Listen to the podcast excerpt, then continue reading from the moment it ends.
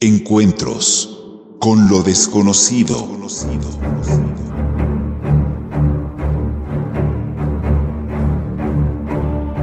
Cada viernes recorremos los senderos donde el misterio nos aguarda.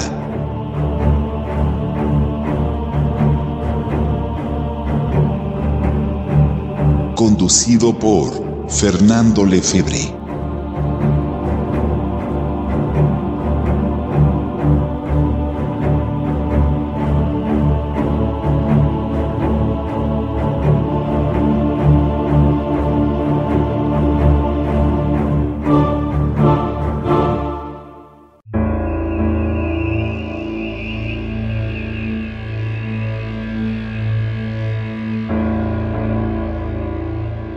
Bienvenidos una vez más a Encuentros con lo desconocido.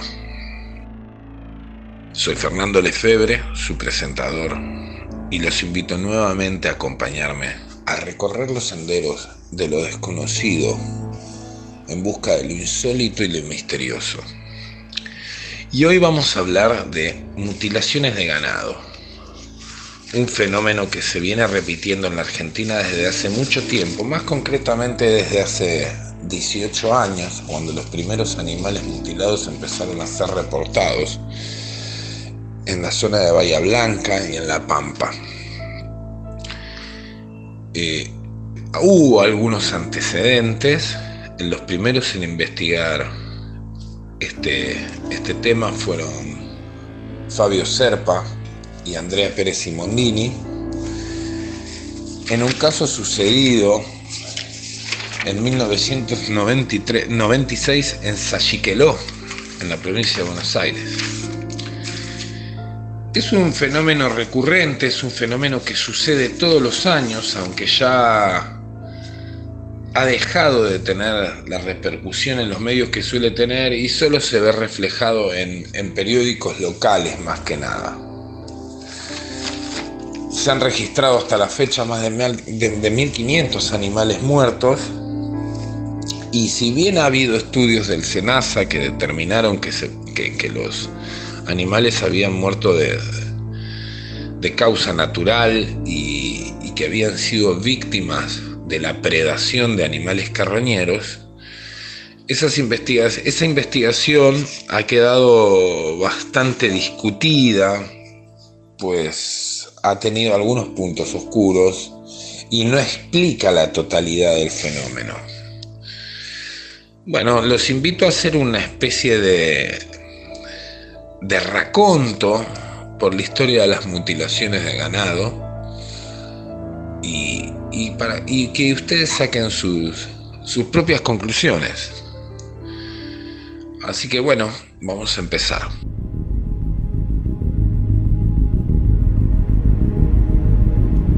La Pampa es una tierra llena de misterios. Por sus llanuras, el viento rueda trayendo reminiscencias de otro tiempo. Fue Jorge Luis Borges quien dijo una vez, hay una hora en la tarde en que la llanura está por decir algo. Nunca lo dice, o tal vez lo dice y no lo entendemos, o lo entendemos, pero es intraducible como la música. En su vasta extensión esta provincia argentina está poblada de historias inquietantes, historias de animales que aparecen mutilados y sin sangre, de extrañas criaturas que merodean la madrugada y de luces que, como fantasmas, danzan entre las estrellas heladas del firmamento. En los fríos atardeceres del invierno, la gente se cobija en sus casas, protegidas del viento y de algo más luminoso que trae la noche.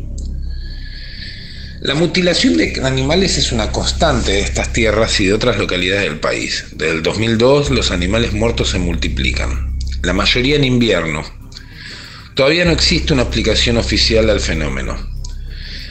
Algunos profesionales acusan a la avispa Véspula germánica, tal su nombre científico o como vulgarmente se la conoce, avispa de chaqueta amarilla, insecto que se supone llegó al país a finales de los 80 proveniente de Chile, probablemente en barco y que rápidamente se fue multiplicando.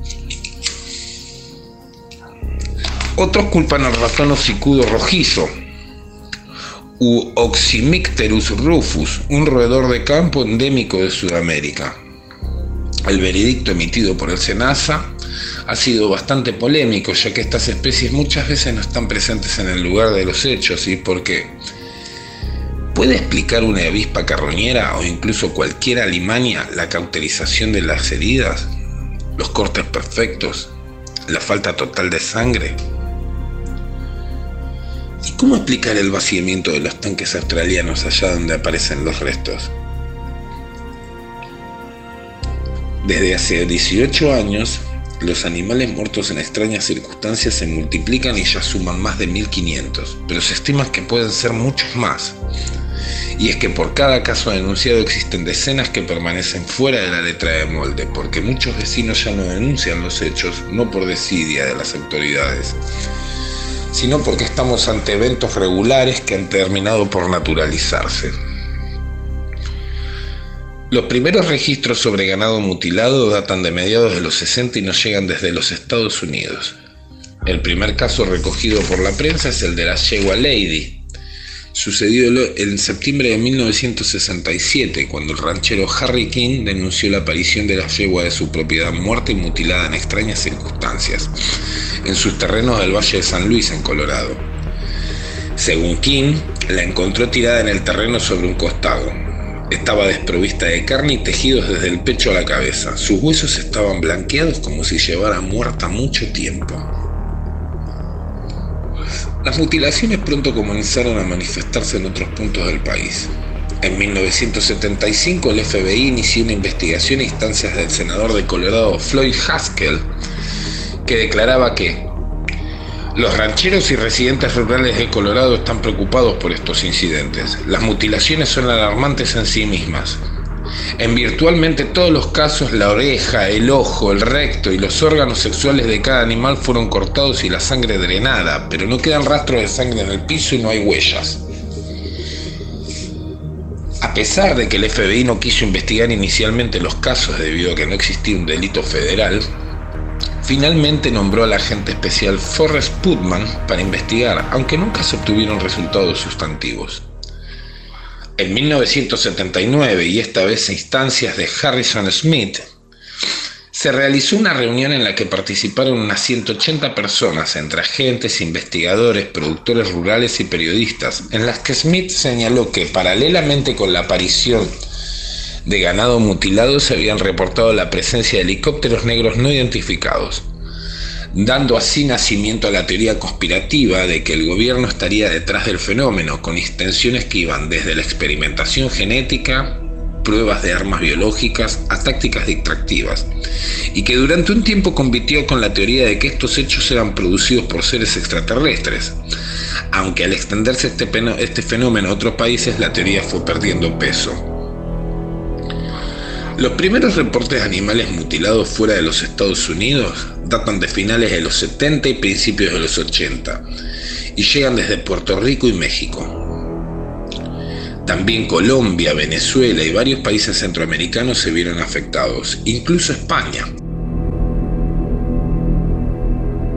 Es en México donde se asocia por primera vez en 1995 a las mutilaciones de animales con el mítico chupacabras, un ser descrito como una criatura reptiloide, de piel escamosa, color gris o verdoso, con espinas y plumas en su espalda, de poco más de un metro de altura, afilados colmillos y grandes ojos rojos, que por lo general se desplaza dando, dando saltos y aparece en las madrugadas por los campos. Rápidamente se reportaron avistamientos de este ser en toda América Central y Sudamérica, e incluso en regiones tan distantes como Rusia y Filipinas. A menudo se ha reportado la aparición del chupacabra junto a extrañas luces u ovnis. Es interesante, llegados a este punto, determinar las características propias de estas extrañas mutilaciones. En su mayoría se trataría de vacunos y equinos, aunque se han reportado casos de cerdos, ovejas, perros, burros, venados, toros, guanacos, llamas y un amplio etcétera. En todos los casos los animales presentan cortes y extracciones de tejido blando como ojos, lengua, ubres, aparato reproductor y orejas. Presentan una ausencia total de sangre y en muchos casos la carne está seca o acartonada. Los cortes parecen producirse con algún tipo de láser y sus bordes muchas veces se presentan cauterizados. En un alto porcentaje de casos se observa el vaciamiento de tanques australianos o depósitos de agua cercanos al lugar donde se hallan los animales. Casi nunca se observan huellas de vehículos o pisadas. Los animales carroñeros como jotes o chimangos parecen evitar los restos. El fenómeno en Argentina comienza en junio del 2002, aunque existen algunos antecedentes. En 1964, en Empalme Villa Constitución, en Santa Fe, apareció una vaca con extraños cortes cauterizados, a la que le habían extraído los órganos genitales. También hay un caso del que no se tienen mayores detalles, ocurrido en los 70 en el centro tradicionalista La Montonera de Ensenada, donde habrían aparecido algunos caballos curiosamente mutilados. Algo parecido habría sucedido en Jujuy en los 60, cuando varias llamas aparecieron en ese estado. Y en 1996 tenemos el antecedente más reciente, sucedido en Sayiqueló, en Buenos Aires episodio en el que Fabio Serpa y Andrea Pérez Simondini investigaron por primera vez estos fenómenos. El primer hallazgo reportado de un animal mutilado con extracción de sus órganos con precisión quirúrgica sucedió en un campo cercano a la zona de Derrotarán, en Córdoba. Pero ya se habían sucedido casos en 13 provincias. En La Pampa y en Bahía Blanca y en la localidad bonaerense de Benito Juárez suceden los primeros casos. El primer animal encontrado es un novillo Aberdeen Angus de 170 kilos. Tenía el maxilar inferior y parte del superior con un músculo extraído. Le faltaba la tráquea, la faringe, la laringe, la lengua y un ojo. Llamó la atención la precisión de los cortes. Un veterinario de la Universidad Nacional de Río Cuarto señaló que en el párpado del ojo extraído se encontró con un pequeño círculo con un punto en su centro como si hubiese sido marcada. Según dijo, en 20 años de experiencia nunca había visto algo parecido. Sin embargo, un estudio presentado por el TENASA y realizado por la Universidad Nacional del Centro de la Provincia de Buenos Aires, junto con el INTA Balcarce y con las Facultades de Ciencias Exactas y Naturales y la Facultad de Farmacia y Bioquímica de la UBA, junto a las Facultades Veterinarias de Río Cuarto y General Pico, determinó que los decesos se produjeron por causas naturales y las lesiones fueron provocadas por animales predadores, y destaca que el ratón hocicudo rojizo fue el único animal capturado mientras se alimentaba de los restos del ganado muerto. Sin embargo, este, este informe deja varios puntos bajo las sombras. Por ejemplo, no explica la falta de agua en más de 80 casos, Varios eh, tanques australianos, incluso algunas piletas de natación fueron vaciadas, como se reporta en Trenquelauquen, Ugarte y Tuay. Tampoco explica los casos en donde las heridas se presentaban caracterizadas, efectos que solo puede lograrse con tecnología láser. El informe se refiere más bien a casos seleccionados y de ningún modo refleja la problemática en su conjunto. También ha sido sujeta de críticas esta esta investigación en cuanto a praxis. En muchos casos se incumplieron normas tan elementales de la ciencia forense como no acordonar debidamente la zona de los hechos. Según un trabajo de la Fundación Argentina de Ornilogía, los hechos suceden en zonas despobladas, ganaderas, con presencia de lagunas y gran cantidad de aeródromos civiles, y una notable coincidencia de mutilaciones siguiendo los tendidos de alta tensión y sus correspondientes rebajes, desde el Chocón en Río Negro hasta Ezeiza según la hipótesis del, investigador Daniel Sauter. También hay más de 180 casos de observaciones de luces aéreas no identificadas u ovnis en las zonas de las mutilaciones, previos y posterior a esas mutilaciones. También existen 11 variantes de mutilación, o eso por lo menos es lo que determinó la FAO. Entre ellos se cuentan animales mutilados, mutilados post-mortem, mutilados y vueltos a mutilar, mutilados horas después de, verlos vivos, mutilados y sin mutilar simultáneamente, muertos sin mutilar, mutilados con cría recién nacida, mutilados pariendo, mutilados preñados, mutilados con faltante de, feto, mutilados vivos. Según Fabio Serpa, uno de los primeros en investigar el caso de Sachiqueló, junto a Andrea y, y Silvia Pérez Imundini, las mutilaciones son obras de seres extraterrestres con fines investigativos. Los vacunos son elevados hacia una nave con un haz de luz, donde se los analiza en un laboratorio tecnológico avanzado y finalmente se los deja donde, donde aparecen. El fenómeno continúa. En lo que va del año se han reportado una veintena de casos en La Pampa, Santiago del Estero, Catamarca, Entre Ríos y la provincia de Buenos Aires. Ratones, zorros, avispas, seres mitológicos, sectas satánicas, conspiraciones del gobierno, seres extraterrestres que experimentan con el ganado. Lo único que se sabe con certeza es que en invierno, cuando el sol cae rápidamente y las sombras se apoderan del campo, es mejor permanecer dentro de casa, alimentando el fuego de la salamandra, mientras el viento silba su siniestra melodía entre los resquicios.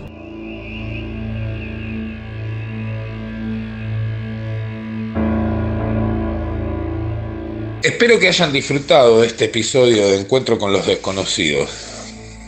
Los espero el próximo viernes aquí en OVNI Radio.